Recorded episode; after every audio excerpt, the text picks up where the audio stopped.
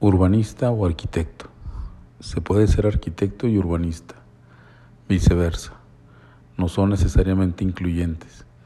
Aquí algunas diferencias. 1.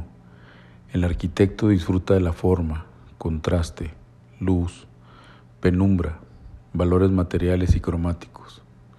El urbanista, presencias, silencios, bullicios, masas, intensidad y proporción. 2.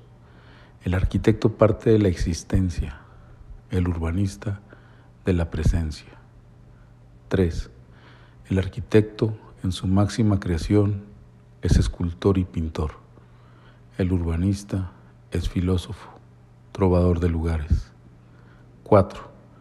El arquitecto acentúa los detalles, se acerca con sus dos yemos de sus dedos. El urbanista cierra los ojos y siente. Las pestañas le sirven para ver. 5. El arquitecto imagina cómo parte todo de su obra. El urbanista cuestiona y piensa cómo todo llega y sale de la obra. 6. El arquitecto se interesa por lo único e irrepetible. El urbanista se interesa por la permanencia y la compañía inacabable.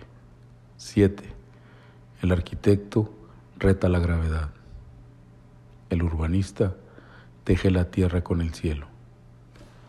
8.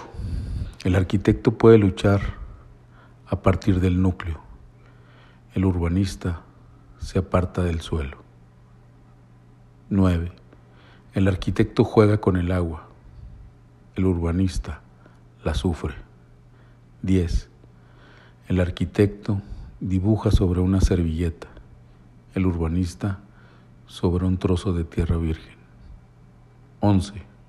El arquitecto se perpetúa en su obra, el urbanista vive el clímax con la gente que lo ignora. Algo así.